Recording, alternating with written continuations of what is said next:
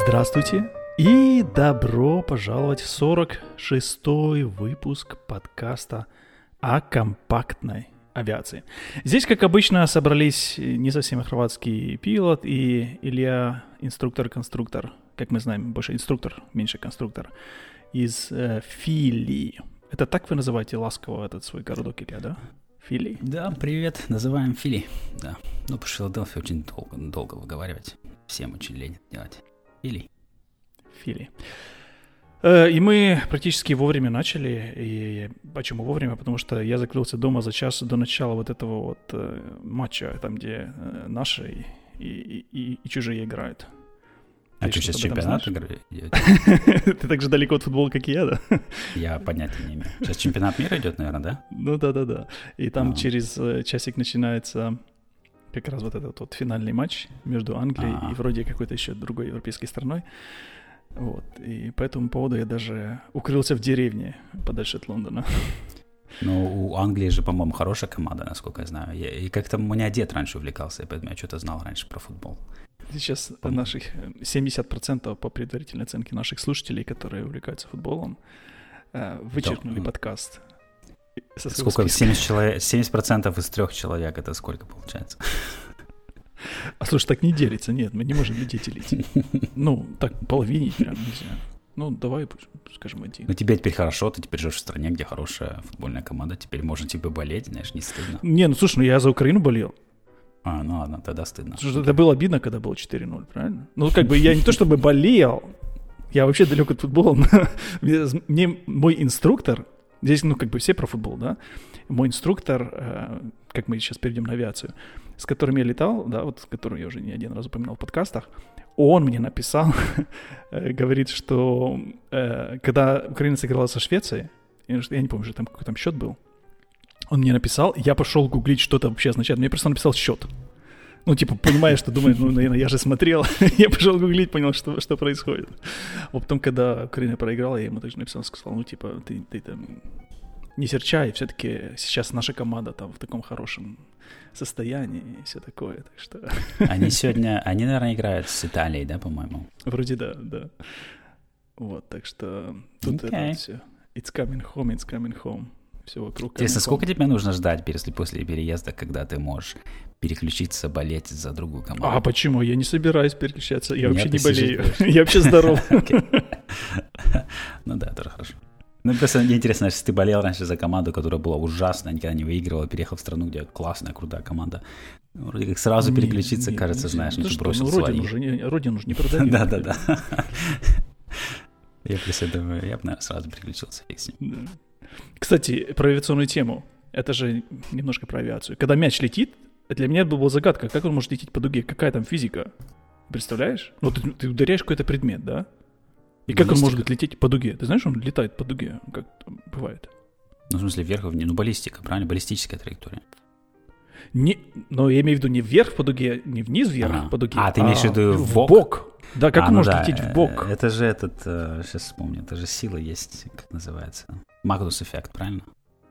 Я не знаю, но я так думаю, что а, почему-то может быть связано с авиацией. Он же вращается, да? Ну, они же закручивают. Да-да-да, из-за вращается. вращения. Это эффект Магнус. Это не из-за того, что скорость э, обтекания воздухом, получается, с одной и с другой стороны у него будет разная, да, и получается вот это вот давление. Не, это не из-за этого. Э, Я не решу сейчас на подкасте в прямом эфире объяснять, как это работает. Э, Я не физик, но про Магнус эффект погуглите. Есть прикольное, при- есть прикольное видео, где чувак бросает мяч футбольный с плотины, и он его перед тем, как он, он его бросает, он его вращает, и он начинает вращаться и падать. И мяч улетает вперед. То есть он падает не прямо снизу, он прям улетает на достаточно большое расстояние от плотины и падает в воду. Вот, Тот же самый эффект, только Всё. это получается в другой Он плоскости. вертикально падает? Он вертикально вниз падает, То а то, что ты описываешь, а. они, получается, горизонтально летит, да. То есть горизонтально Ну да. перемещается влево-вправо. Э, Я не могу ошибаться, конечно, но мне кажется, это эффект Магнус тот же самый. Окей. Ну, еще сказать тема немножко... эффект, эффект Магнуса. А у нас есть еще одна тема, немножко э, близко к авиации, из ваших пенатов. У вас там гонка миллиардеров, я слышал. Ты, ты знаешь, что там сегодня произошло?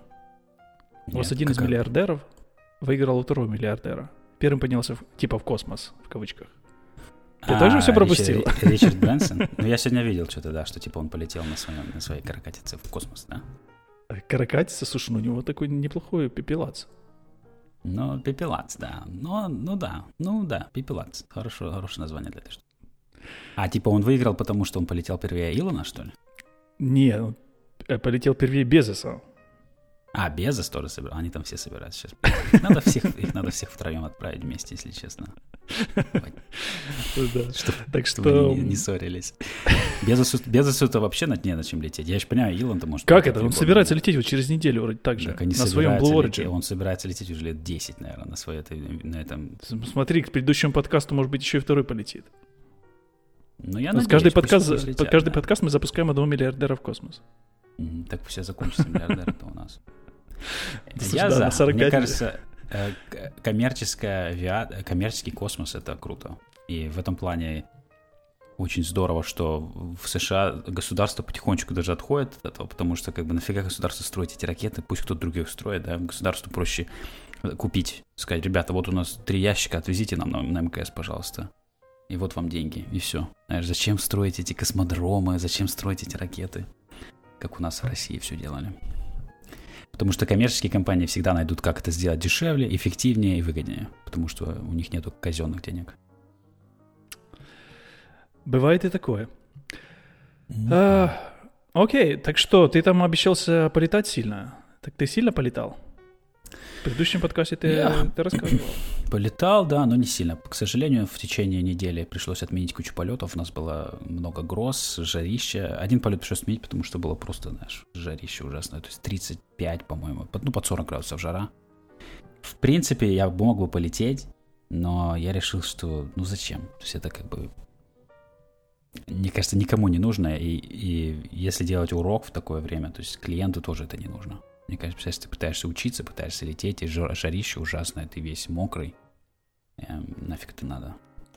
Третесь, Но... третесь потными э, ну, руками, да, да, телами да. в этой 150-й цесне. Да, это не очень приятно, наверное. Да, да.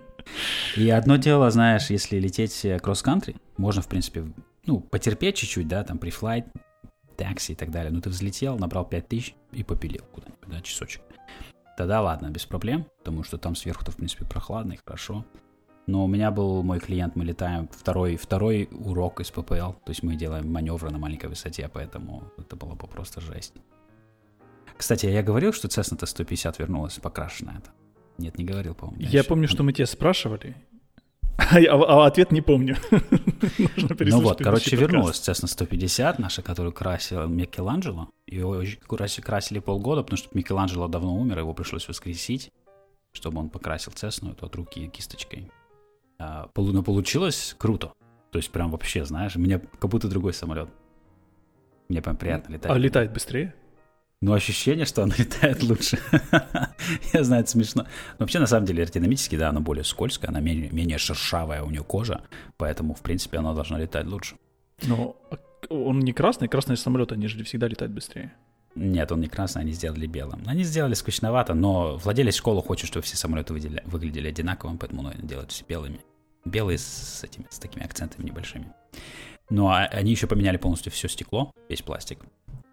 Поэтому выглядит А круто. вот теперь я что-то такое вспоминаю. Мне кажется, это дубль к предыдущему выпуску, потому что про стекло что-то ты такое говорил.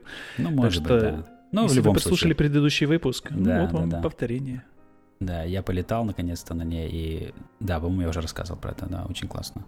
Короче, вчера я летал на Цирусе, мы летали с семьей в Ocean City, Мэриленд, мы хотели полететь на Блок-Айленд, но утром проснулись, и погода как бы не то ну, не очень хорошая, поэтому мы решили полететь вместо этого на юг. Блок-Айленд это на север, мы решили полететь на юг. И слетали в Ocean City, э, здорово провели время, покатались с ребенком на go-karts и потусили на пляже немножечко, знаешь, чисто такой один день. Э, идеально, знаешь, для самолета, то есть час туда, час обратно. Ocean City это такой ваш э, прибрежный, не знаю, Мегаполис да. типа Одессы, да? Я не знаю, в Одессе не был. Мне кажется, Одесса была бы намного лучше, чем Ocean City, потому что там, наверное, какая-то история есть и так далее, знаешь, какие-то исторические районы, может быть. Ocean City это... Во-первых, Ocean City в каждом штате свой, потому что это такое название, знаешь, классическое. Везде, где есть океан, есть, должен быть Ocean City. Поэтому у нас Ocean City есть в Нью-Джерси, у нас есть Ocean City в Мэриленд. Они, я уверен, в каждом штате есть свой Ocean City. Um, ничего особенного, знаешь, просто прибрежный такой пляжный американский городок. В основном кич, uh, дешевые всякие эти бары, рестораны, пляж, знаешь. Ничего такого особенного, но просто потусить, знаешь, с семьей, погулять, там, сходить на пляж, нормально. Нормалек. Единственное, нам повезло, то есть мы прилетели, э, я позвонил утром, спросил, есть ли машины арендованные, сказали, что нет. Но мы прилетели, я спросил Джока, а машины, может быть, появились какие-то? И он сказал, типа, да, 40 баксов, и нам дают кабриолет. Кабриолет! Миша был в восторге. Миша такой вообще странный, прилетел на час в самолете, но ему все до фени абсолютно. Но кабриолет, он просто, знаешь, в таком восторге был. Он никогда в жизни не ездил без крыши на машине. Для него это был просто такая радость. А, ужасно старый Volkswagen кабриолет, дешевый, весь старый, разломанный. У него, по-моему, подшипник в левом заднем колесе шумит, то есть там, наверное, уже от подшипника ничего не осталось. Слушай, я вижу, корни механика у тебя просыпаются по чуть-чуть. Ну, короче, нам пофигу, все равно весело. То есть 40 э, баксов. А ты летал когда-то на самолете без крыши? Нет, но хочу, конечно, хочу. Было бы классно. На Стирмане полетал бы. У нас есть как бы здесь. Ну, Boeing Стирман, расскажи. Это биплан э, с радиальным двигателем, без крыши. То есть open cockpit. А у нас такой есть на аэродроме? Они классика, да. Раньше да. это был primary flight training делали в 30-х на таких. Стирман. Поэтому У него такой э, звездообраз... Э, звездообразный двигатель. Такой. Радиальный, да. Ради... А, радиальный, да? Да, такой прикольненький.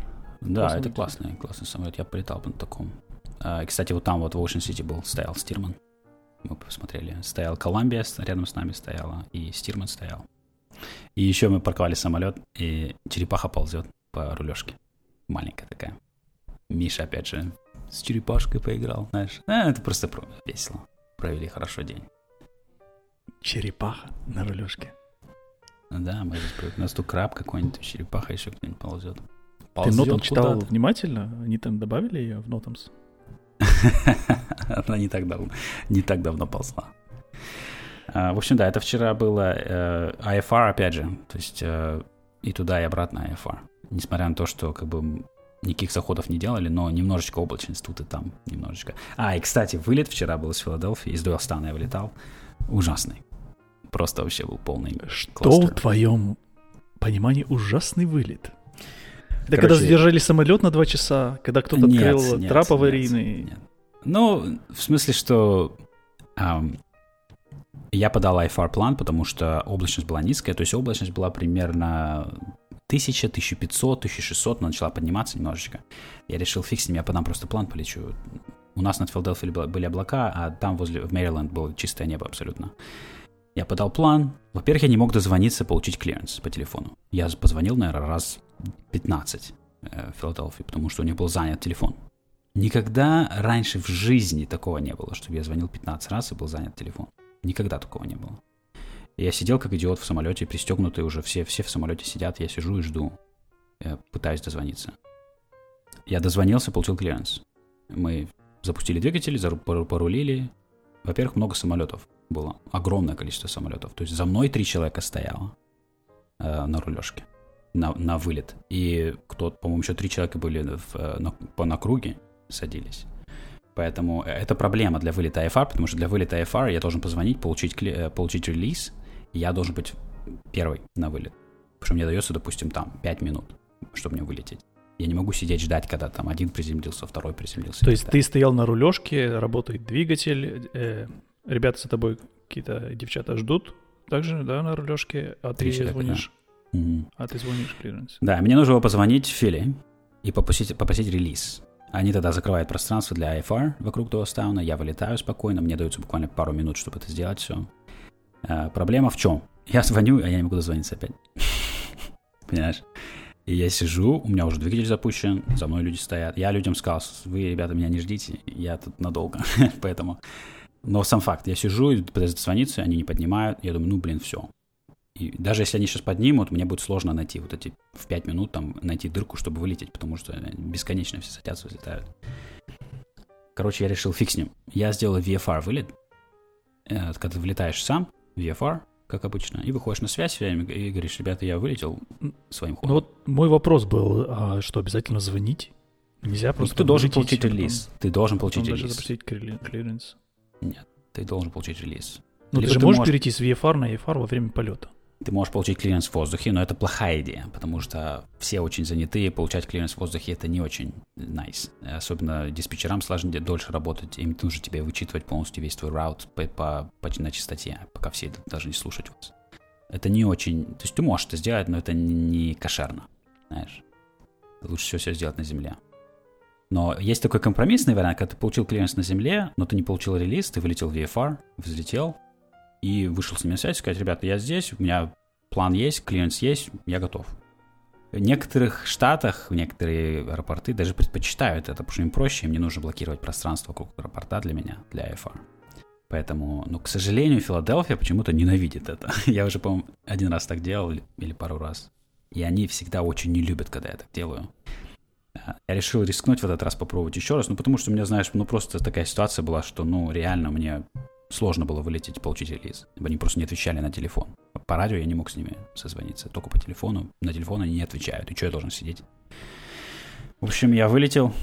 А что такое, что такое релиз и что такое клиренс? Ну, клиренс я понимаю, то есть я разрешили, да? А зачем еще какой-то релиз? Что за Потому релиз? что это для меня новое. Это аэропорт без вышки. Поэтому технически туда, может быть, кто-то заходит сейчас по приборам, допустим, делает заход в облаках. А я собираюсь вылететь по приборам в облаках. И мы тогда, получается, можем друг другу на, на, на ноги наступить. Поэтому только один самолет может лететь IFR в радиусе этого аэропорта, делать заход или вылет, если он летит IFR. Поэтому, когда они закрывают пространство на весь аэропорт для одного, для одного борта, либо кто-то заходит, либо кто-то выходит. То есть на какие-то для- 5 минут ты становишься VIP. Да, да. На 5 минут они закрыли пространство, и это мой аэропорт, и я вылетаю. Но это касается только IFR, то есть тех, что летают в VFR по кругам, они продолжают летать, если погода позволяет, их не, не- не касается это. В общем, я вылетел, вышел на связь с Филадельфией, сказал, ребята, я не смог дозвониться ни до кого релиз получить, поэтому вот он я, любите меня. Э, Вот у меня, у меня- я клинс получил, план у меня есть, все нормально, типа, поехали. А чё, ну, Ты говоришь, любите меня, они тебе лайк поставили, ну это сердечко. Нет. Чувак мне сказал, типа, не, говорит, типа, у нас так, э, не могу тебе дать клайм, понимаешь? Я, я был 1600, сверху облака, я больше в облака зайти не могу, я еще не IFR, я пока что VFR. И, я говорю, и он говорит, типа, я тебе climb дать не могу, так что сорян, лети VFR пока что. Я говорю, ну окей, в принципе. Я, то есть я, в принципе, это мой район, я его хорошо знаю в плане obstacles и так далее, поэтому я мог 1600 попилить некоторое время, меня это, в принципе, не сильно трогает. Но сам факт, я не, не он, он мне тут сказал еще, что мне route дали неправильный. Вот это я опять не понимаю. То есть мне дали route, точнее, я подал route. Они мне его подтвердили. Я позвонил, они мне дали клиренс, то есть route мой. Потом в воздухе оказалось, что он не тот, что они хотели мне другой раут дать. Вы как бы договоритесь там с собой, со своим компьютером. Я, я не знаю, я не знаю, зачем. Это постоянно происходит. Постоянно. Дали раут, потом оказалось, что раут не такой. А, Короче, мы попилили 1600. Чувак был очень загруженный просто вообще. То есть через крышу у него, по-моему, был там... Workload был вообще жесткий. Никого не пускал вправо, потому что был занят. Ну, мы полетели 1600 минут, наверное. 5-7, наверное. Может быть, 10 минут полетели. После этого он мне дал новый раут и запустил меня э, в э, IMC. То есть ну, перешли на IFR, он мне разрешил клайм делать.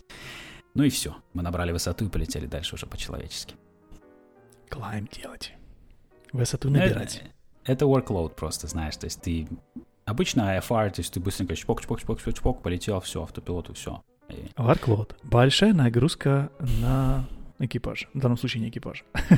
Ну, Я перевожу. Нужно еще договориться, да, то есть, то есть, то есть видно, что, окей, он не очень счастлив сейчас, диспетчер со мной. То есть мне нужно понять, что мы дальше делаем, потому что сейчас пока что я могу лететь 1600, да, то есть я, в принципе, знал, что я лечу в сторону улучшающейся погоды. Даже если у меня вообще не получилось бы набрать высоту, я знаю, что после Филадельфии мы летим на юг, и там небо чистое абсолютно.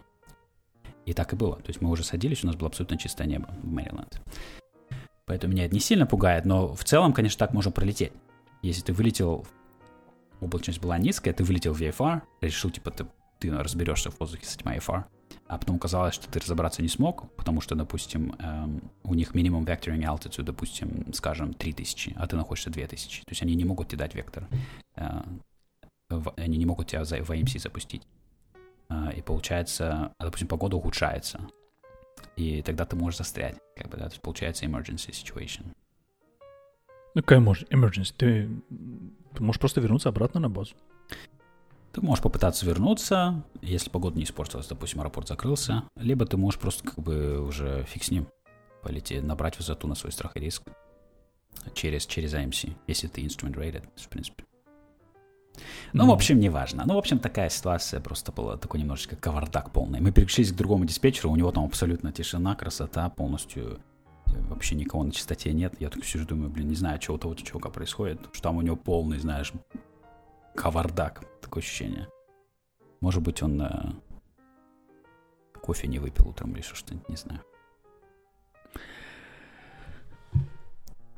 А мое обучение, ты же меня не спрашиваешь, а, очень неэффективное, как я нахожу. Я резко перехожу на следующую тему. Имеешь в смысле твой клаб чекаут?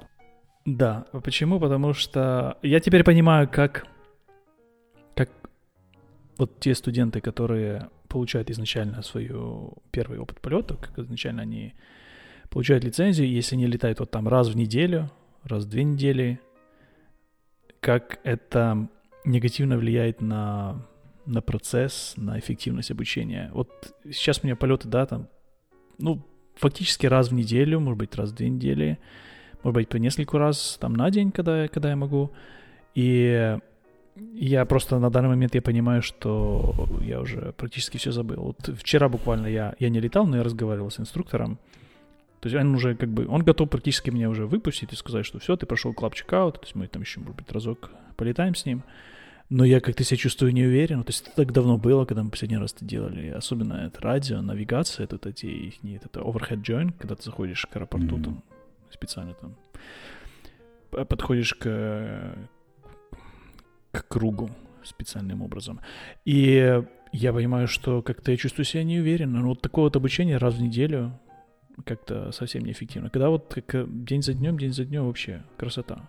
А вот я теперь понимаю людей, которые ну, очень долго. Это, это, это неэффективно в том плане, что много часов нужно. Забывается быстро все. Как-то выветривается в одно это пилотское ухо влетело, через гарнитуру вылетело. Да, это и... тяжело. Это тяжело и для инструктора, и для студента, потому что инструктор тоже забывает, что он там делали в прошлый раз.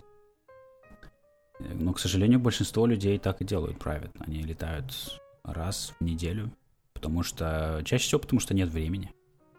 Ну да, это как бы инструктора нужно найти, самолет найти и самого время mm-hmm. найти.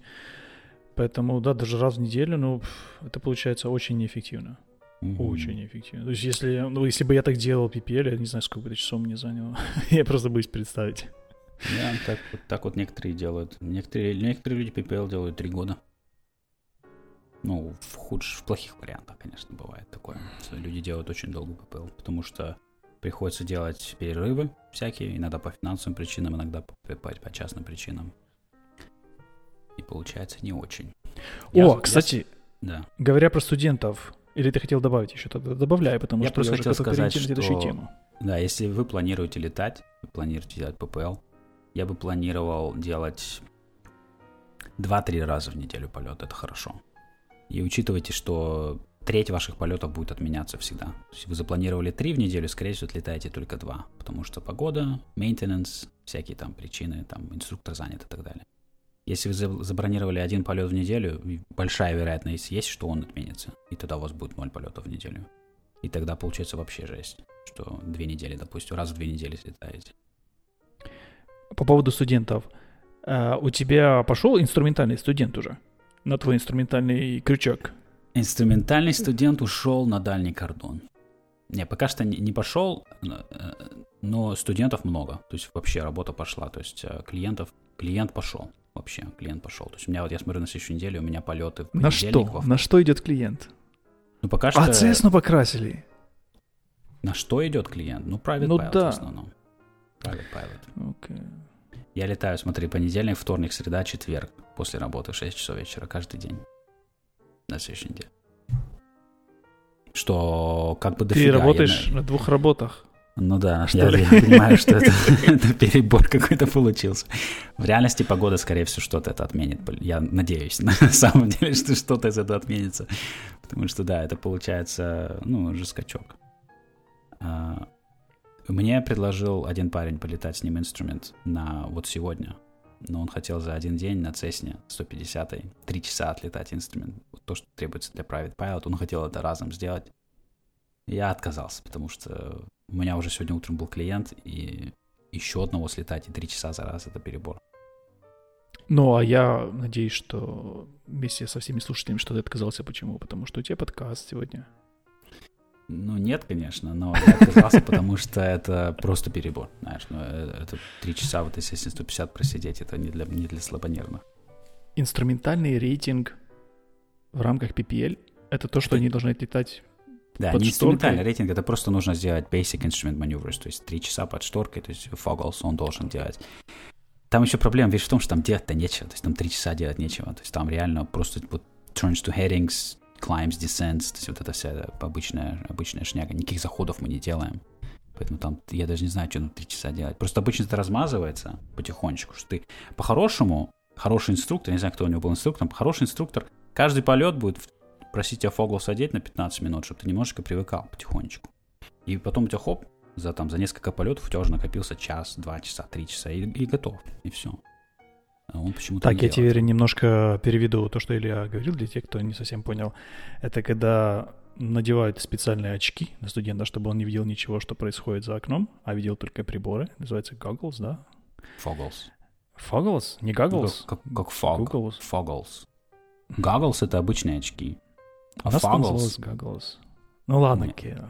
Фогл, фогл, goggles. И, Потому что они то, такие, что... они, они такие фогглс, как, как, как будто покрыты, как будто в тумане, ты ничего не видишь, фогглс, то есть а сверху такие белые части, ты видишь только приборы. Да-да-да. И что э, обычные инструкторы просят сделать такое, в такой необычной конфигурации, когда не видно горизонта и вообще, что происходит за окном, это сделать различные э, маневры да, набор высоты, снижение, повороты на определенный курс. При этом нужно держать э, самолет, соответственно, в правильном положении.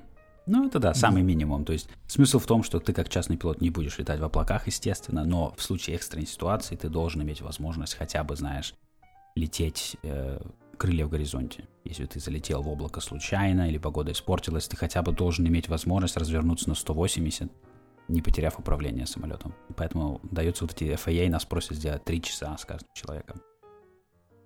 Что очень недостаточно, чтобы научиться летать по приборам. Это бесполезно абсолютно, но это лучше, чем ничего.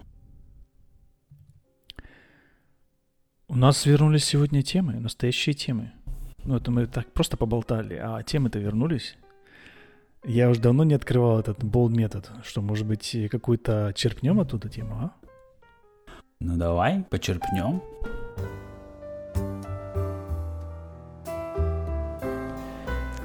Первая тема, возможно, даже самая свежая тема, потому что я совсем недавно их черпал, это и произошедшая ситуация, которая всплыла в вашем ASRS базе данных.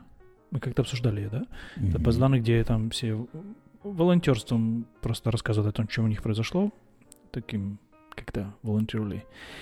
Добровольно, да. И один из э, репортов, один из отчетов, я прошу прощения, был о том, что... Учимся, учим из русский язык вместе мы с тобой постепенно. О том, что при посадке произошло самовольное движение самолета не в ту сторону, которую хотел пилот, я бы сказал. Ну, они выкатились с полосы, грубо говоря, да? Об этом история умалчивает, я не знаю, я, я может быть, Ну не, он говорит, что типа the aircraft went off the side of the runway slightly, то есть они немножечко вышли с полосы, но вернулись обратно на нее потом. Да, не, а не, произошло это потому что э, после, сразу после посадки, после того, как самолет коснулся земли, его пассажир или пассажирки, я уже не знаю, кто там, э, кто там был, они э, пытались затормозить и, соответственно, нажали не ту педаль. ну, как бы им вообще-то педали трогать не нужно было. Но... Нет, мне кажется, не, ты неправильно понял. Дело не в торможении, дело в том, что кто-то, то есть пассажир его, который сидел спереди, справа, скорее всего, наступил на педаль rudder, когда они, когда ты, когда садился, вот он, когда он сделал тачдаун, человек, знаешь, люди иногда упираются ногами в пол, когда они, знаешь, брейс делают, то есть готовятся к, к, удару о землю, знаешь, если человек никогда не летал, знаешь, он, знаешь, хватается за что-то и ногами упирается, как вот ты летаешь, как на эти роллер-костеры ты едешь. И некоторые люди, я недавно, кстати, разговаривал, я летал с человеком, я когда делал, и поэтому я делаю passenger briefing, я объясняю человеку спереди, что это за педали. Человек подумал по умолчанию, что это footholds, то есть ты туда ставишь, это как держатели для ног, знаешь. Как знаешь, в некоторых креслах у этих э, когда идешь к барбер, барбершоп, то есть э, стричься, у них такие, знаешь, тоже кресла большие, и там такие footholds, footrests, куда ты кладешь свои ноги, знаешь? Я думаю, слушатели наши также знают, о чем идет речь, но я все-таки имел в виду, что вот он, э, мне кажется, это инстинктивно. Э, пассажир пытается затормозить, ну, знаешь, как ты в машине едешь на пассажирском кресле, ты тормозишь ногами. Ты не просто упираешься, а ты тормозишь ногами. Ты потому что он же до этого не, не, не тормозил, понимаешь, не до этого он не управлял, как бы педаль не нажимал, а вот после, после а, касания он ну, захотел быть, как да, бы я не знаю, инстинктивно как, да, притормозить, да. я не знаю как-то, да, и, соответственно, нажал на педальку, которая в самом деле ничего не тормозит. Может быть, да, может быть. А увело самолете куда-то не туда. Ну да, ну сам факт остается фактом, что пассажир нажал на педаль, получается. Пилот даже не обратил, не заметил, что пассажир это сделал, поэтому пилот даже попросил механика после полета проверить, что... Потому что он подумал, что у него э, с колесом проблема. Да, да, да. Что а у него спустило он... колесо или что-то другое произошло, например, что колесо, может быть, подклинивает, что у него э, самолет сразу взял и сделал э, поворот влево резкий после касания. А оказалось, что это пассажир. Ну, ты, не, ты никогда не думаешь, что пассажир тебе может такое сделать. Такое, и я всегда думаю об этом, когда летаю с кем-то, что пассажир что-то мне сделает. Это факт. Поэтому, опять же, надо давать очень тщательный брифинг, объяснить конкретно, что можно трогать, что нельзя. Подсказка, ничего нельзя трогать. Так проще все объяснять, что педали. У меня был случай, я летал со своей тетей в Красноярске сто лет назад. Она схватилась за штурвал, думала, что это просто, знаешь, ну, она думала, что это Э, за что ты, как знаешь, в автобусе поручень, знаешь, вот она думала, что штурвал, вот чтобы руки держать за него. То есть ты схватиться за что-то, хватаешься за штурвал. Я надеюсь, это было не на взлете? Это было не на взлете, мы делали какой-то маневр. Я тогда был зеленый и молодой, и глупый, поэтому я делал всякие маневры с людьми, которые не надо было делать. Потому что, ну, я первый раз человек летит. Подробнее. Ну, же... поподробнее, какие маневры Ну, всякие делал? там виражи, всякая эта фигня, знаешь, которая нам-то весело. Мы же виражи? учились. Ну да. А людям, которые первый раз летит, нафиг это все не надо, им нужно блинчиком лететь вообще в горизонте, чтобы ничего не происходило. Им хватает ощущений и так, им не нужны виражи, горки, там какие-то еще что-нибудь, знаешь. Ну, в общем, и она схватилась в один момент за штурвал. я, говорю, тетя Оля, не надо хвататься за штурвал, пожалуйста. да ты спокойный инструктор, еще тогда был. Поэтому, да, надо все объяснять очень тщательно, что можно трогать, что нельзя, и особенно, да, педали, ручку управления и так далее. Ну и смесь. Когда-то у нас был подкаст, который назывался. Конечно. Пассажирам да. смесь не давать, да, потому что бывает всякое происходит. Да, у меня как раз смесь рядом с пассажиром. Прям я потом сразу говорю, вот этот красный рычажочек выключает двигатель, чтобы внимательно следили за человеком, знаешь. В этом же, в Нью-Йорке же упал вертолет в воду, в Гудзон, когда утонули все пассажиры. Потому что это же, был... это же была отсылка к, перед, к какому-то старому Да, мы же обсуждали, да, это что они вроде бы кто-то, по-моему, же NTSB сделали отчет, что да, кто-то выключил двигатель просто. Абсолютно рабочий вертолет упал в воду, потому что кто-то, пассажир, у него лямка какая-то запуталась на каком-то рычаге и все. Там не было смеси, потому что там тур- турбо... Турбошафт, турбовальный двигатель. О, вспомнил. Вспомнил. Турбовальный. А ты летел, э, летал когда-то, ну, пил, пилотом на реактивном самолете? М-м. Нет, не пускаю. Я каждый раз стучусь во время полета ему, но они меня смотрят как-то косо и просят сесть на свое место. А, ну хорошо, что не связывает. А на маленьких самолетах реактивных? Нет, нет, не, не вывелось. Никто тебя не звал?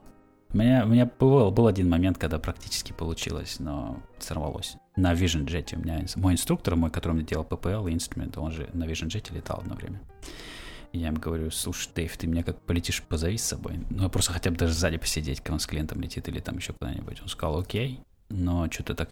У нас, по-моему, один день был, когда я не мог, а потом он перестал летать на нем. его задолбало, он не хочет больше летать на нем. Он летал на Vision Jet как, ну, как просто пилот. Для, он был инструктор, для... да, он был инструктор, и он, ну, ему, его, ему приходилось сказал, летать. Конечно, Че? Я сказал, конечно, так, как пилот, но, конечно, понятное дело, что пилот. Я имею в виду, что как э, пилот бизнес-джета. Нет, он... Это частный самолет был. И владелец самолета купил его. И заодно сразу сказал инструктору, я заплачу тут твой rating, потому что меня кто-то же должен учить на нем летать. Поэтому он оплатил все расходы получить rating. Дэйв слетал в школу, в эту цирусовскую, получил rating. Это же все дорого, правильно? Все за свой счет. Ну, чего-то стоит, да. Да. И но просто вышло так, что Дэйву пришлось потом возить владельца этого на самолете. То есть там поехали там, там во Флориду завтра, еще что-нибудь. Короче, мне, насколько я понял, я точно не знаю, насколько я понял, ему просто надоело его возить постоянно везде. Ну, как, как Uber. Не, не, не инструктором фактически работать, а просто... Он и, и инструктором, то есть, он, во-первых, он отучил, он отучил его летать. Uh, то есть э, владелец был на этом джете type-rated, он мог летать на нем сам. Но это джет, понимаешь, это очень много самолета для обычного человека, особенно частный пилот, знаешь. Поэтому владелец все равно чувствовал себя немножечко очко летать на нем сам, поэтому он брал с собой инструктора часто, который сидел справа, даже, даже знаешь, просто страховал там, знаешь. Ну, это, знаешь, это такая вещь, джет это джет. Знаешь, он тебя укусит за заднее место, быстро не успеешь моргнуть. Никто не кусал. Не знаю, не видел. Джеты? Что такое джеты? Где они там летают? А они в наших широтах э, редкие птицы. А, и, и выска летают. А, что, пойдем на следующую тему? А, я не хочу идти через все темы, если честно. Давай сделаем ликбез. Или, или давай я, типа, я хотел, кстати, сказать, что я купил For Flight Performance Plus, наконец-то. Я же ну, купил. Так, ты наконец-то принес тему? Да, For я купил... Performance Plus? Сегодня Я думал, что сам... у тебя всегда performance, это самый Фиф, высший, высший. Не, у меня не Фиф... был самый высший, нет, performance. У меня был Pro Plus, среднячок, 200 баксов в год. Да, и у меня он был много лет, и меня он устраивал, но они, видишь, добавляют и добавляют новый функционал в Performance Plus. И все, я решил, ладно, будем брать Performance Plus, потому что, в частности, от частности, то, что мне вот понравилось, то, что мне нужно было, он считает тебе полностью разбег, пробег, от температуры, density altitude, тип самолета, загрузка, он считает, сколько тебе нужна полоса и так далее. У меня для этого раньше были всякие приложунчики, которые я использовал, да, там для Цируса одна, но сейчас я летаю Cessna 150, Cessna 172, Cirrus SR20, понимаешь, у них у всех разные performance charts. Э, если смотреть на Cessna 150, у нее POH из там 72 года, там смотришь на performance chart, там вообще просто ужасная какая-то фигня. Я не хочу с этим разбираться, сидеть руками, руками перед каждым полетом это рассчитывать. Поэтому мне очень удобно, теперь у меня ForFlight все читает. И это очень удобно. Это одна из фишек, которая мне не хватает. Не хват... Ну, не то чтобы мне прям не хватало, знаешь, там, ForFlight, но вот если я себя смотрел на вот самый вот этот Performance Plus, да, или как он называется там, еще раз. У меня был Pro, мне кажется, Pro сейчас. Это Pro Plus, да, есть Performance Plus. Мне нравится в Pro, ну, это Pro и Performance, да? Э, мне нравится в Pro то, что он показывает мне в хотя бы горы, ну вот когда ты смотришь на маршрут да, полета. Ландшафт. Synthetic Vision. Называется. Да, и Synthetic Vision в том числе, но когда, когда я планирую, а, профайл. Когда я планирую маршрут, да, на профайле, да, ты видишь, mm-hmm. какая минимальная высота у тебя, да, и да, да. пространство видно, через которое ты пролетаешь. Это, это прикольно. То есть, как бы за это есть смысл mm-hmm. заплатить. А вот э, в твоем случае ты нужно еще считать performance. Я как-то смотрел, чтобы мне ну, посчитала нам что-то было тоже связано с performance. То ли, то ли расход на взлете, посадке, то ли еще что-то такое. Какие-то там какие-то дополнительные фишечки, да, и это стоит денег. Ты решил заплатить. Ну, да, я решил фиг с ним, как бы. Это стоит 300 баксов в год вместо 200, то есть 100 баксов дополнительные. Это в год, да, то есть в год. Я не замечу их. Плюс у меня скидка инструктору 100 баксов у меня скидка, поэтому все равно получается. Получается вообще нормалечек, и, ну и там дополнительные всякие фишки, да, то есть у них есть 3D view, ты можешь посмотреть на аэропорт с 3D, плюс uh, taxi route теперь есть фишка, то есть ты когда taxi route записываешь, ты там чпок, чпок, чпок, тебе дают, допустим, taxi runway 25, via Charlie, Alpha, hold short 24, whatever. И там чпок, чпок, чпок жмешь, и он тебе прям рисует на карте, как ты поедешь. Прям на карте аэропорта ты можешь просто да. нажать Нет, у них там специальный интерфейс, я могу показать тебе потом. У них специальный интерфейс есть, когда появляется какой интерфейс, карта аэропорта, и ты прям начинаешь щелкать, это runway 24, он это блок нарисовал. Alpha, блок, Charlie, и он прям перерисовывает прям конкретно, как ты поедешь. Hold shorts указываешь там же, опять же, или cross runway. Сделали Google Maps для аэропорта. Ну, не Google Maps, Ну, ну, имею в короче, виду навигатор для аэропорта. Ну, навигатор, да. Но но именно такой авиационный, как вот нам надо. Как вот мы, когда ты слушаешь э, clearance, как ты указываешь. Прикольно, короче. Я пока что не пользовался в реальности, но мы попробуем. Это было бы неплохо. А, в общем, я считаю, прикольно. Я буду сейчас попробовать попробую пользоваться всей этой новой шнягой. Будет достаточно Сколько лет интересно. тебе нужно было, чтобы ты согласился на заплатить еще for flight? Сколько лет уже Ну, я, наверное, держался, не знаю, лет, не знаю, год 3-4 держался, наверное. Окей, мне, меня есть еще время. Есть еще Просто время. видишь, это потому что я стал летать больше самолетов. Раньше я летал СР-20 всегда, только СР-20. Я все прекрасно знал его все числа, я знал, какие полосы короткие, какие нет и так далее. То есть density, altitude, у меня все было вообще в голове прекрасно. И у меня программы были специальные, без проблем. Теперь много разных самолетов, и летит как бы студент, мне нужно быстро иногда проверить все данные, знаешь, мне нужно иметь какой-то быстрый свой план. И в этом плане намного удобнее, когда есть ForFlight для этого. У тебя что, студенты не считают? Ну, если человеку, пе- у человека первый полет ППЛ или второй, то нет, он пока еще ничего не считает. Он пока что учится рулить. Так сначала должна быть теория, сначала он должен был все посчитать, и после этого только летать. Какой смысл? Это вас, Юра, Какой смысл человеку летать, который не знает теории? Э, вас так делается, да, когда человека запирают в кабинете на год. Он сначала читается. У нас так не делается. Когда посчитаешь перформанс. Нет, у нас так не делается. У нас э, структурированный подход. Сначала для задачи научить тебя летать. Мы пока что не, не обсуждаем performance charts и так далее. А, потому что задача научить тебя летать, потому что ты должен получить satisfaction, то, что ты умеешь летать, чтобы ты продолжал учиться, потому что большинство людей, которые начинают, не заканчивают. понимаешь?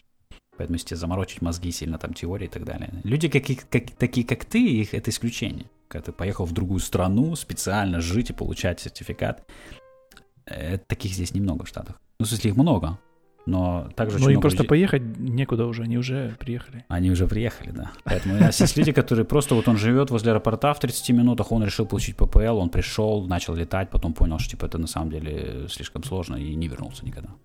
И все. И закончилось на этом все. Поэтому наша задача баланс держать, знаешь, чтобы сильно не перезагружать, не перегружать людей. Если мы начнем сразу рассказывать про performance charts, первый урок, второго урока может не быть уже. Это такая небольшая пауза, потому что, ну, если не будет второго урока, если человек не выдержал сразу, ну, ты же, знаешь, такой есть подход. Сначала пригрузить его, если вот он продержится, ну, значит, боец. Значит, может. Не, я не поддерживаю такой подход. Мне кажется, всему свое время.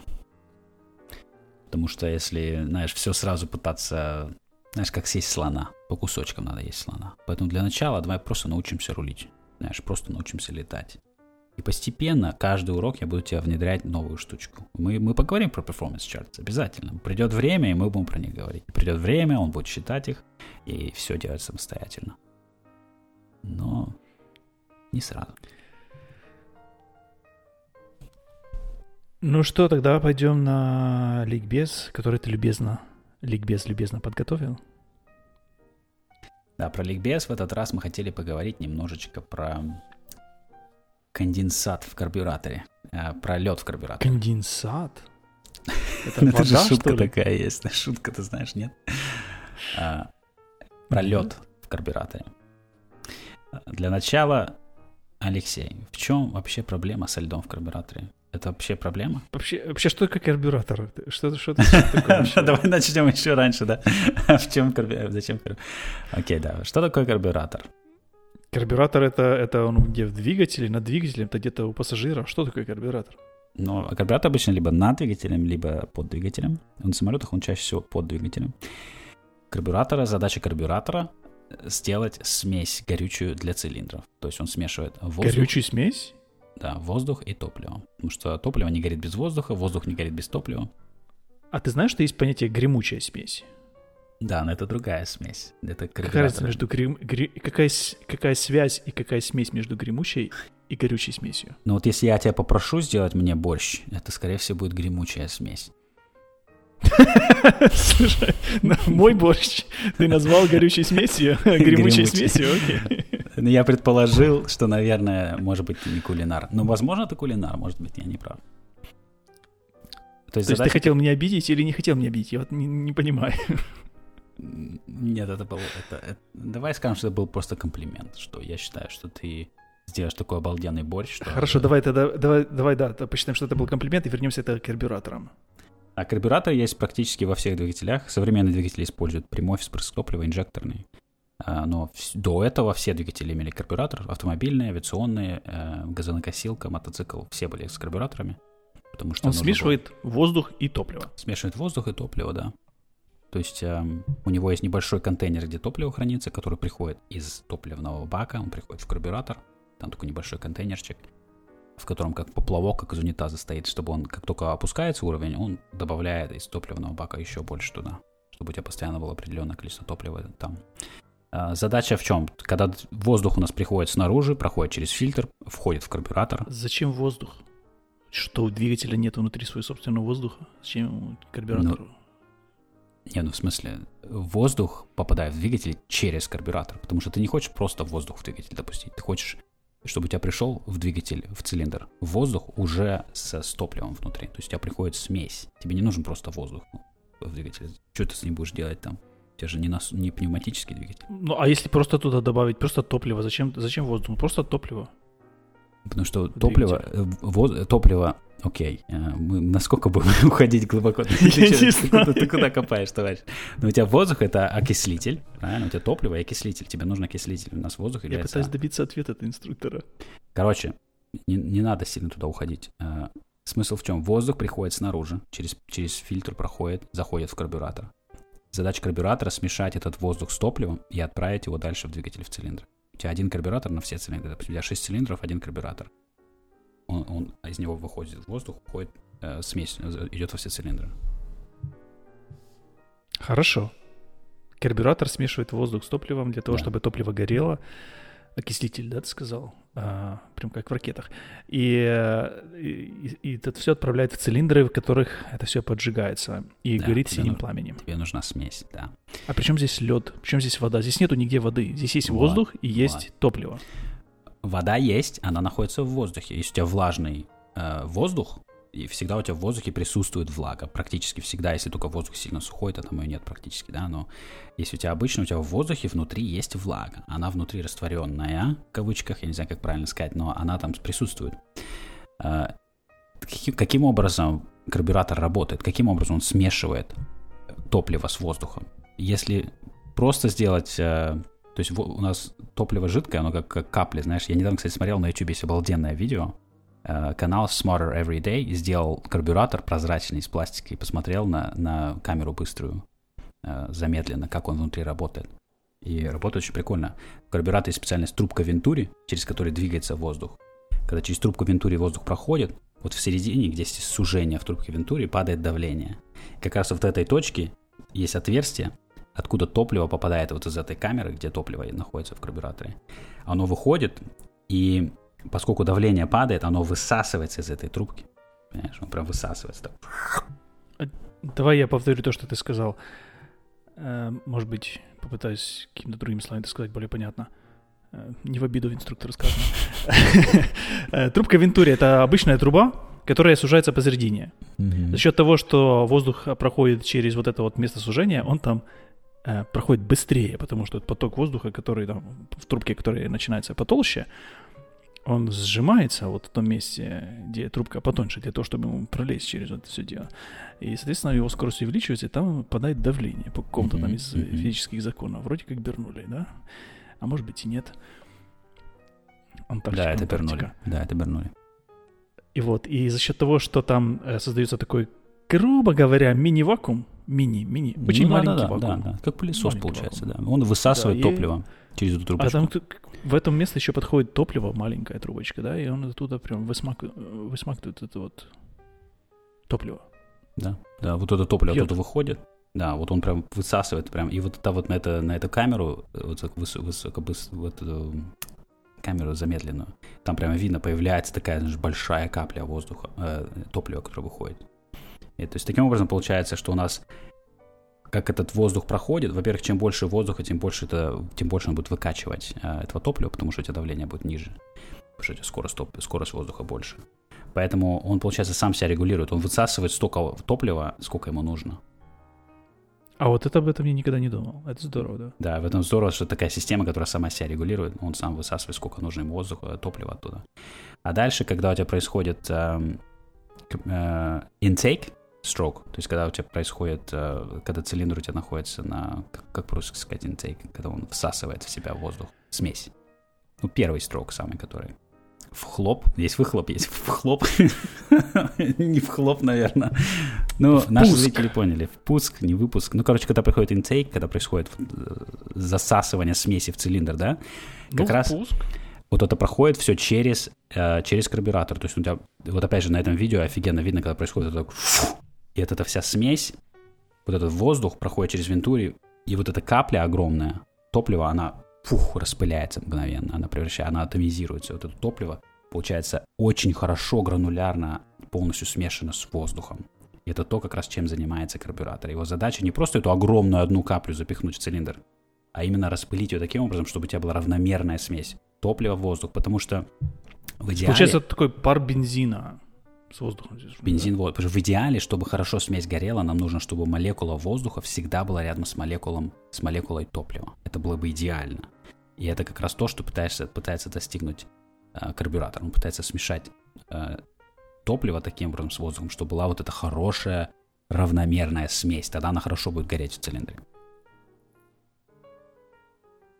Хороший подход. Все равно, где здесь и где здесь вода? Окей. Okay. Когда вот этот процесс происходит, процесс атомизации, атомизации топлива, у нас падает температура. Распыление, атомизация. Ну, распыление. Ну, это, по-моему, называется атомизация, насколько я знаю. А, у атомизация, нас... нейтронизация. Я не помню, как называется конкретно физический процесс, который вызывает давление, а, вызывает падение температуры вот в этой камере. Но у нас происходит падение температуры. А плюс, когда у нас происходит, проходит воздух проходит через вентури, давление падает. Когда давление падает, температура падает. То есть сам процесс прохода через вентури у нас опускает давление, э, опускает температуру воздуха входящего. Следовательно, если заходит влажный воздух, который, возможно, теплый, скажем, воздух 25 градусов Цельсия, да, кажется, а какой лед? 25 градусов Цельсия воздух. Проходя через вентури плюс атомизация топлива, у нас эта температура может упасть значительно. Она может упасть достаточно, что э, вот эта влага, во-первых, конденсируется, превращается в настоящую влагу. Влага, которая была растворена в воздухе, у нас конденсируется, превращается в настоящие капли влаги. И она может упасть настолько, что у тебя, что эта влага начинает, начнет прилипать к, как, как ты сказал, называется этот э, throttle valve. Заслонка карбюратора. К заслонке, да. К заслонке, к заслонке, к заслонке, которая подключена к, к ручке газа в кабине. Она начнет прилипать, как лед. И, следовательно, вот эта смесь, вот эта вода из воздуха, которая конденсировалась, которая начинает прилипать к заслонке, начнет обмораживать эту заслонку, может довести до того, что вся заслонка покроется льдом, у вас ручка газа больше не будет работать, потому что вы не можете ее повернуть, потому что у нас заслонка застряла там-то. И, следовательно, поступ, поступ, поступление смеси в двигатель затруднено. И двигатель э, просто начинает чихать, он начинает э, начинает выключаться.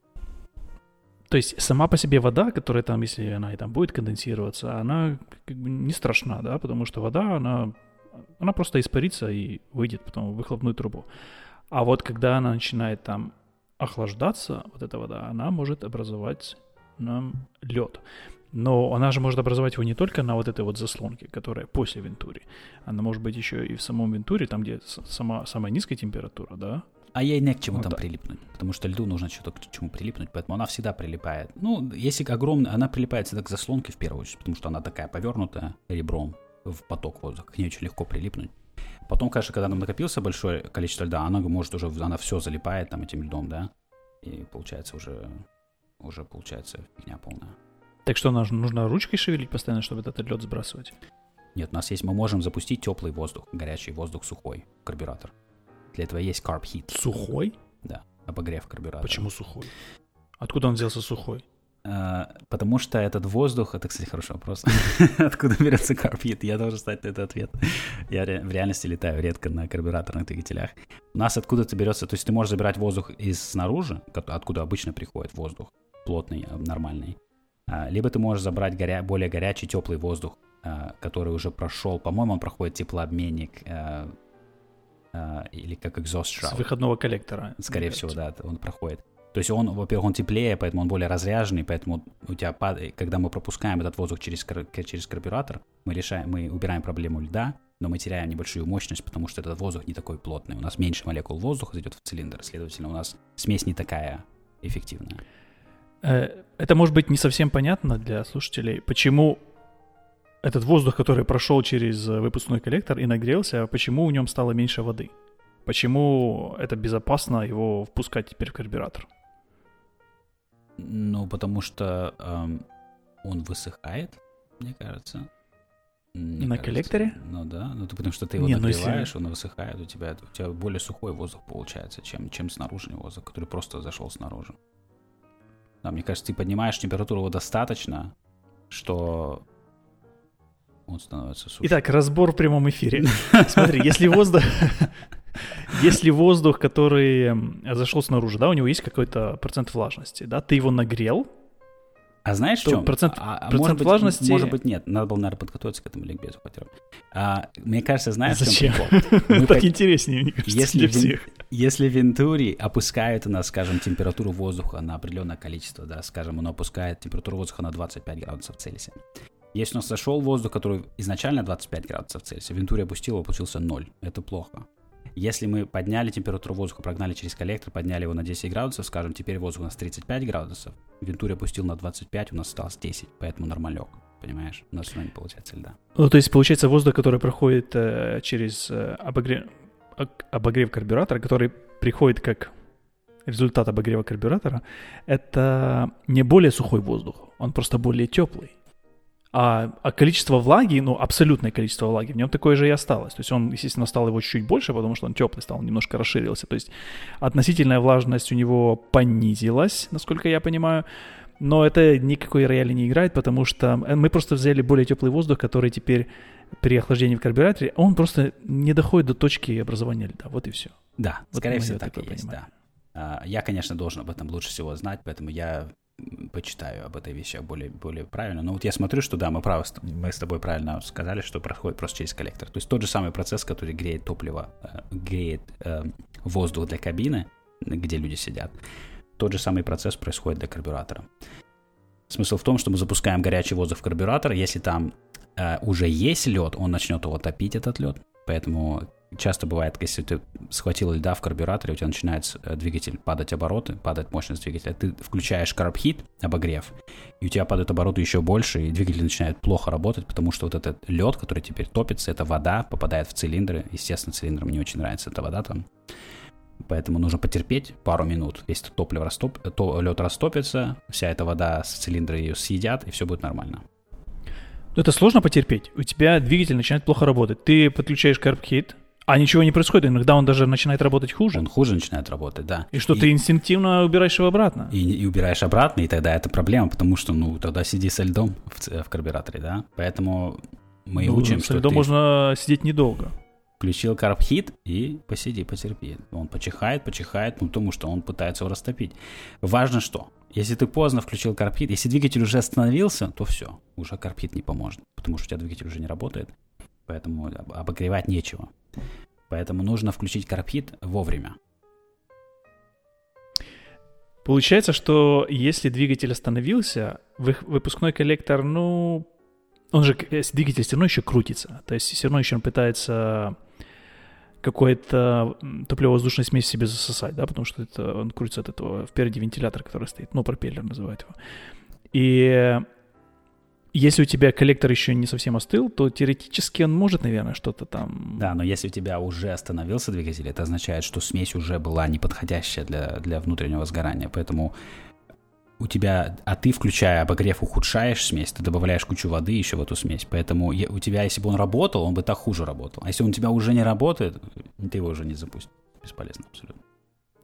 ты ловил когда-то вот реально такое обледенение карбюратора? Нет, что... нет, я не ловил. Важно сказать, что вот этот Вентури и атомизация топлива опускает температуру иногда значительно, что за бортом может быть плюс 30 градусов жары, но все равно можно поймать лед в карбюраторе, это все равно возможно. Речь идет именно как раз э, влажный воздух, когда много влаги, когда она конденсируется в карбюраторе. Поэтому карбхит можно поймать, кар, карбайс можно поймать часто. Закономерный вопрос. Угу. От самого благодарного слушателя этого подкаста, который мог бы задать его, я, я просто предугадываю. А почему нельзя этот карбхит постоянно держать включенным? Почему Падает- нельзя постоянно туда подавать теплый воздух? Падает мощность Зачем нам двигателя. вообще думать об этом? Ну, потому что ты теряешь, теряешь мощность двигателя. А если у тебя Cessna 150... Что значит теряешь мощность двигателя? Как я теряю мощность двигателя? У меня двигатель остался один и тот же, который там 200 лошадиных сил. Ну, потому что у Как я тебя менее двигателя? плотный воздух попадает в цилиндры, поэтому у тебя ты теряешь мощность. Ты включаешь карбхит, ты теряешь, если у тебя пропеллер э, неизменяемого шага, как на Cessna 150, допустим, ты теряешь, скажем, 200, 200 оборотов в минуту, 200, ну, 150-200 оборотов в минуту примерно теряешь, наверное. Со скольки? С 2000, да? Или 2500, например, да? Это, ну, Ну, там это вообще какие-то проценты. Нет, Небольшие. нет. Ну, когда у тебя всего 100 лошадей, там, извини меня, там даже без карбхита она еле летит. А если ты включаешь карбхит, ну, это... Это, ну, и, наверное, технически ничего не останавливает тебя всю жизнь летать с карбхит, но в реальности, конечно, производители самолетов просят карбхит на взлете, допустим, выключать. И во время крейсера ты выключаешь его. Ты включаешь его только когда надо. Проблема это все, все равно вся давно закончилась, если у тебя инжекторный двигатель, и там нету карбюраторов, и там нету льда в карбюраторе. Поэтому это не то, чтобы такая-то актуальная проблема. Поэтому ты никогда не встречался с карбхитом, потому что у тебя двигатель инжекторный. Конечно, конечно. Я поэтому с карбюраторами я, знаком так э, эм, боком. Ну, тем более я начал летать сейчас на Цеснах, поэтому я начал больше немножечко изучать эту тему. Карб, карбайс, карбхит и так далее. Но в реальности я все летаю инжекторное. Все инжекторное. У, ме- у меня на катании был с инструктором один раз э, обледенение, то есть когда двигатель начинал работать уже так плохо, Мгм. с перебоями. Это было вла... это был влажная погода, я не помню, или после дождя, или что-то вот такого плана было довольно прохладно. Такая, ну, такое неприятное было на улице, зашел в кабину, закрыл колпак, уже как-то поприятнее. Вот такая вот погода была. И она у нас случилась еще на, на рулении. То есть, когда двигатель работает на маленьких оборотах, а, здесь нужно добавить, что когда двигатель работает на маленьких оборотах, то возникновение льда, вероятность возникновения льда намного больше, Почему? чем есть... Это связано с... Насколько я помню, давай сейчас снова начнем э, снова писать вокруг этой темы. Потому что заслонка, она приоткрыта, то есть это уже А, после Вентури, да-да-да-да-да-да. заслонка сама приоткрыта на очень небольшое расстояние, Да-да-да-да-да. и, соответственно, там э, также понижается давление в районе заслонки. Да, и Только легче прилипнуть к ней, потому что она поперек стоит. Поперек стоит прохода. Поэтому если, если Да. лед какой-то. Если есть эта переохлажденная влага конденсированная, ей проще прилипнуть к этой заслонке. И если она прилипнет к ней, она намного более эффективно будет блокировать этот лед у тебя проход. Поэтому у тебя двигатель. Ну и сам, ты же понимаешь, если у тебя э, в этом месте карбюратора, да, там, где заслонка уже прикрывается, э, небольшая э, только какая-то щель остается, через нее воздух так само всасывается, да, Мгм. потому что так само там происходит какое-то небольшое понижение температуры, да, и Ну там да. же там же и обр- образуется лед. Например, в катании по чек-листу мы должны включать карбхит Мгм. по при э, перед э, посадкой обязательно, и мы его не выключаем. То есть, если ты Мгм. идешь на второй круг, ты ты идешь сначала добавляешь полный газ, и потом выбираешь сразу карбхит. Там очень удобно сразу сделано два рычажка. А, Один и второй сразу нажимаешь. И а вот э, что касается, например, Робина, который я вот недавно летал, да, там такого что-то я не встречал, и я прям как-то запереживал. Ну вот я, я всегда, включаю карбхит пере- перед посадкой. Мгм. Ну, Ну, или когда- смысл. Когда э, двигатель работает на низких оборотах, вот что имеется в виду. Мгм. Да, мы на Cessna тоже так же делаем. Ну и, и тем более смысл в том, что еще если ты поймаешь лед на посадке, тебе нужно уйти на второй круг, допустим, ты дашь полный газ, и у тебя как раз в этот момент лед в карбюраторе, поэтому, конечно, заранее включил на, на, на снижение карбхит.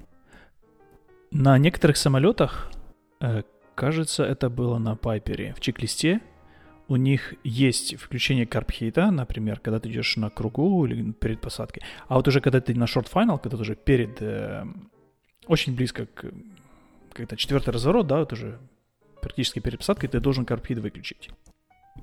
То есть, наверное, считается, что ну, за то небольшое расстояние, что ты пролетишь до посадки, вряд ли там образуется лед, что ты можешь уйти на второй круг, тебе не нужно будет еще выключать карбхит, чтобы... Ну да, типа, чтобы ты не забыл, потому что уходишь на второй да. круг, у тебя обороты низкие, тебе нужна больше мощности, у тебя карбхит этот включен, ты забыл его выключить, у тебя самолет не тянет нифига. У тебя еще закрылки выпущены и так далее. Как хочешь, короче, да, либо, либо ты напрямую выключишь карбхит, либо во время ухода выключишь карбхит. На вкус и цвет. В общем, на карбхителе мы... Что такое карбхит? Это обогрев карбюратора. Да, карбхит. На карбхителе. Да. К сожалению, это все, конечно, полная доисторическая, динозаврская, э, устаревшая технология. Я бы, конечно, уже давно... У нас должно быть везде FADEC, у нас должно быть везде инжектор и все такое, но, к А, Илья да. включил FADEC песню. Да, да, к сожалению, мы до сих пор вот занимаемся этой ерундой полной с этими карбюраторами. И так, и так у тебя там инжектор. Э, а некоторые летают до сих пор на карбюраторах. Я теперь тоже, вот, к сожалению, летаю на карбюраторе. Я как-то налетал 700 часов, не прикасаясь к карбюраторам. Но, к сожалению, они меня догнали. Карбюраторы, они нашли меня. Это как меня догнала эта смесь, которую нужно регулировать. Тебя смесь догнала, а меня карбюратор догнали. А, ну, в реальности для пилота разница, все, все упирается в то, что надо включить карбхит иногда, и все и выключить. Хорошо. Из, из э, бай, который я слышал от своего инструктора, что произошла такая ситуация, как-то в Хорватии летел инструктор на 172 Цесне со студентом э, через, э, через горы там. Есть, если лететь к Загребу, например, в сторону. Там проходит шоссе под ними. Я почему это говорю? Потому что там проходит довольно широкое шоссе. И э, произошла какая-то неполадка с двигателем. Они сели на шоссе.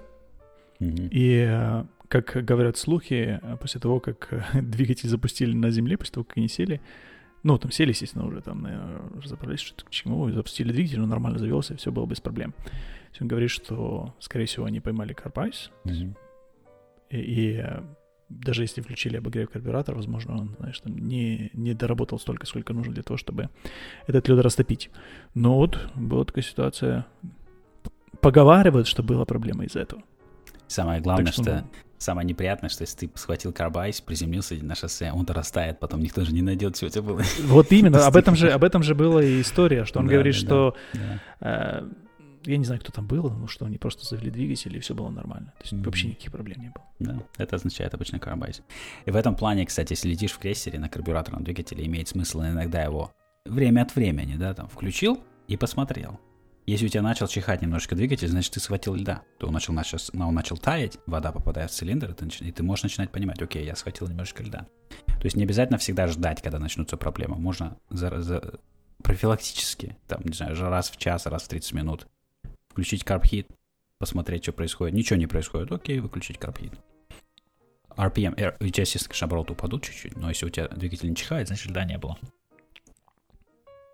Для этого нужна какая-то программа. Это все нужно как-то автоматизировать, как-то алгоритмизировать. Я, я после предыдущего выпуска, я не могу вот это вот, каждых 15 минут нужно делать теперь карбхит. У тебя все давно решено. Карбюраторы все давно на помойке лежат. И э, авиационные производители ездят на помойку до сих пор регулярно, достают их с помойки и ставят на наши самолеты. Потому что весь мир уже перешел с карбюраторов. Кроме нас. Подок песня хороша, начинай сначала. Это как магнета, знаешь. Магнеты, которые стоят наши самолеты. Это 1900... Ты что на магнета наезжаешь? В 1920-х году на тракторах, на, тракторные магниты это были. Началось. Послушай, ну это, это, это уже вторая песня, это не фадек песня. Да это все то же самое. Это все это, ты просто, знаешь, это абсурд. Покупаешь СР-22 новый сейчас с завода за миллион долларов, и там стоят магниты 1920 года. А какая альтернатива магнета, Илья? Ну что ты, ну, давай теперь. Электронное зажигание. Аргументируй. Электронное зажигание. Что значит электронное зажигание? Что значит электронное зажигание? Электронное зажигание нужны аккумуляторы, электронное зажигание нужны электроны. А магниту ничего не нужно, он работает до тех, до тех пор, пока работает двигатель. Um, а в чем проблема с аккумулятором? У нас аккумуляторов как грязь. Как? Но аккумуляторы не выходят из строя. Что тебе вышел со строя и выходит из строя с намного, с большей, большей э, вероятностью, намного чаще, чем, чем аккумуляторы. Аккумулятор — это вес. Современные литий-ионные, литий-ионные аккумуляторы весят вообще ничего. А литий-ионный аккумулятор нельзя, там температура большая. Что? Это так можно сказать про все, знаешь, так можно сказать про фадек и так далее, потому что это, электро... это компьютеры, это электроника и так далее. Но мы понимаем, что вся, вся индустрия, все, все ушло уже далеко. То есть ты же не найдешь магниты и карбюраторы на Боинге 787, правильно?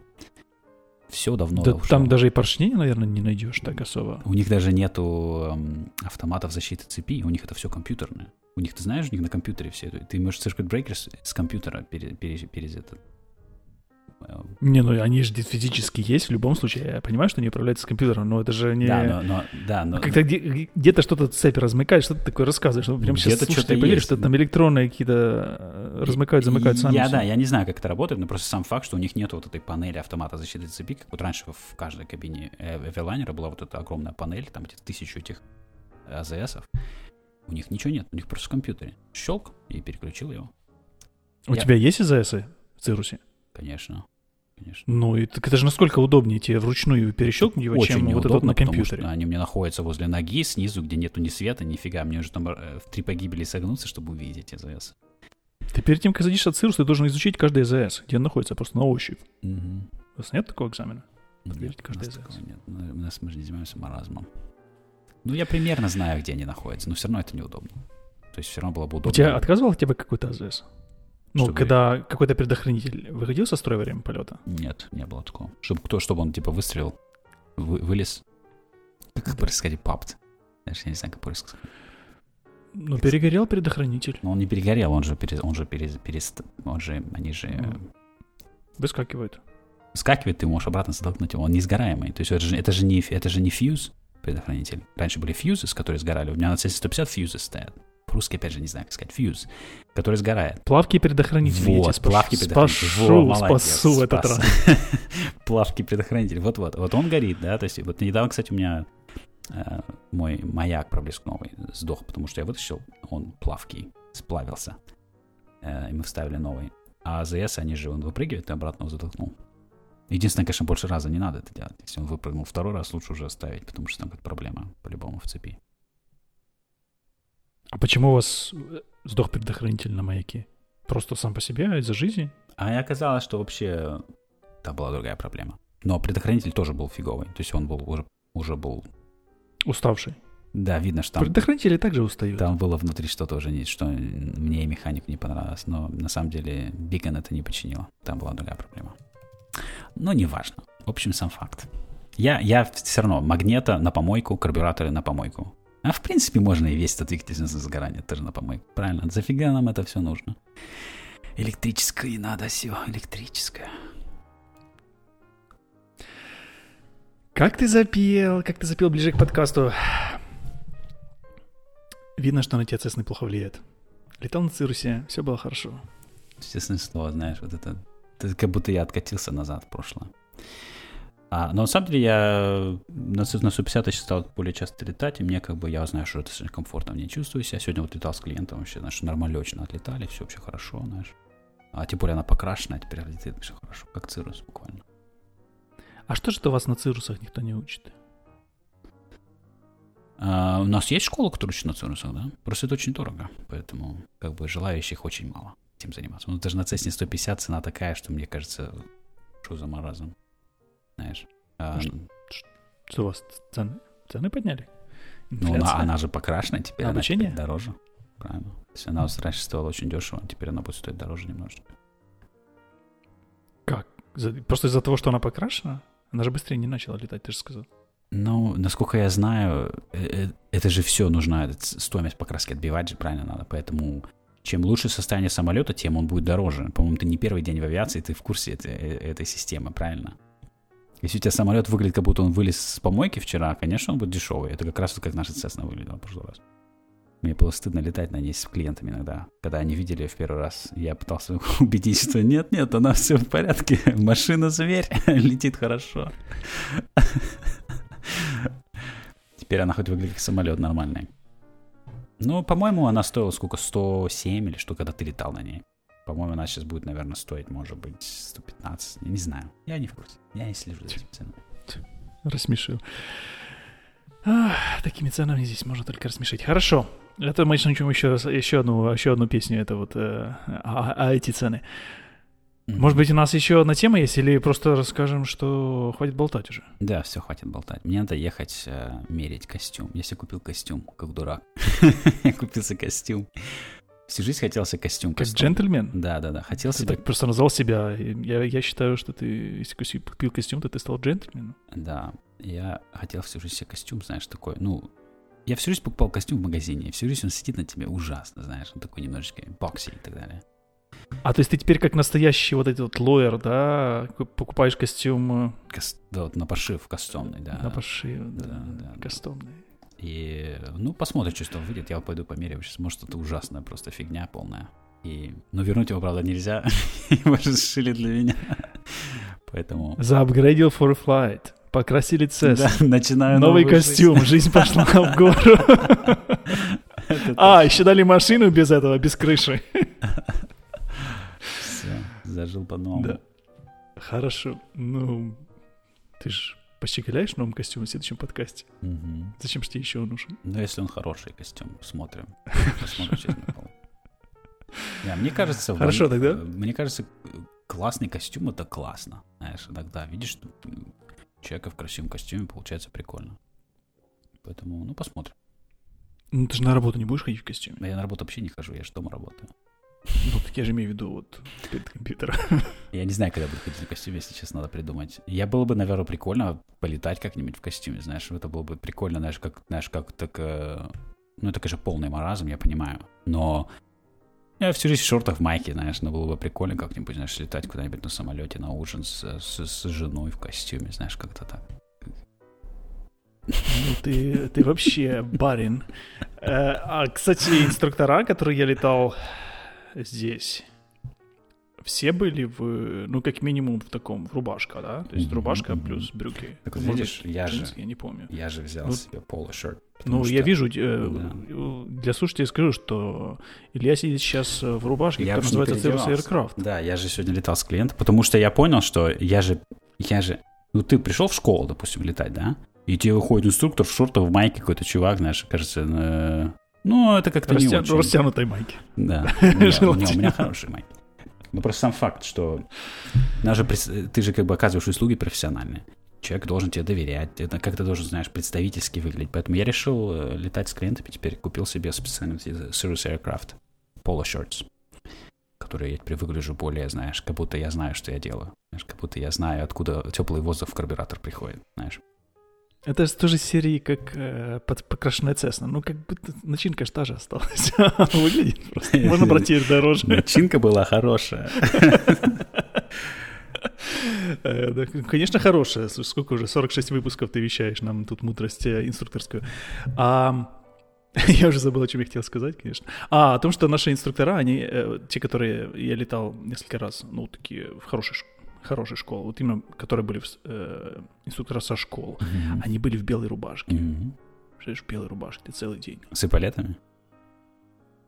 Да, кажется. Вот, вот про эполеты, да, то есть я решил не идти туда. Я туда не хочу идти специально, потому что э, эти люди, которые с эполетами ходят, знаешь, летая на частных самолетах, для меня это немножечко кринж.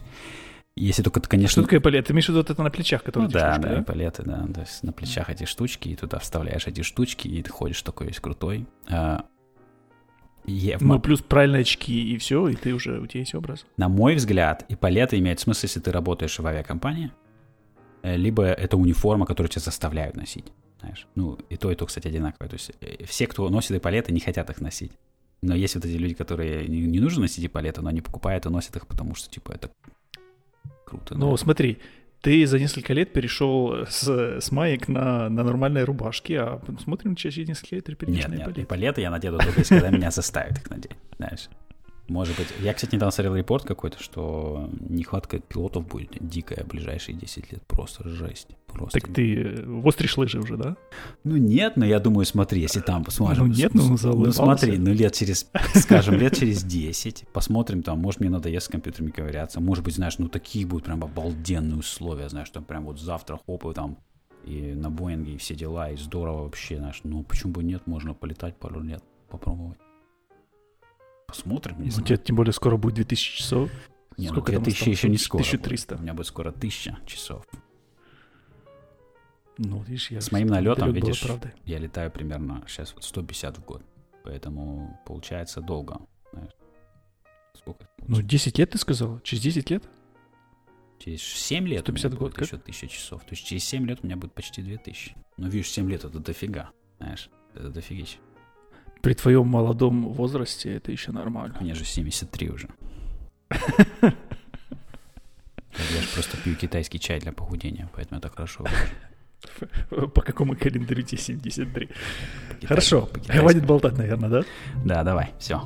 Всем Да, пока. хватит болтать, пора летать. Пора летать. Да, Не забывайте, что предохранители также устают. а Относитесь к ним благосклонно. Да, грейте ваши карбюраторы, не смотрите, чтобы они не мерзли, одевайте их перед полетом в маленькую карбюраторную шубку.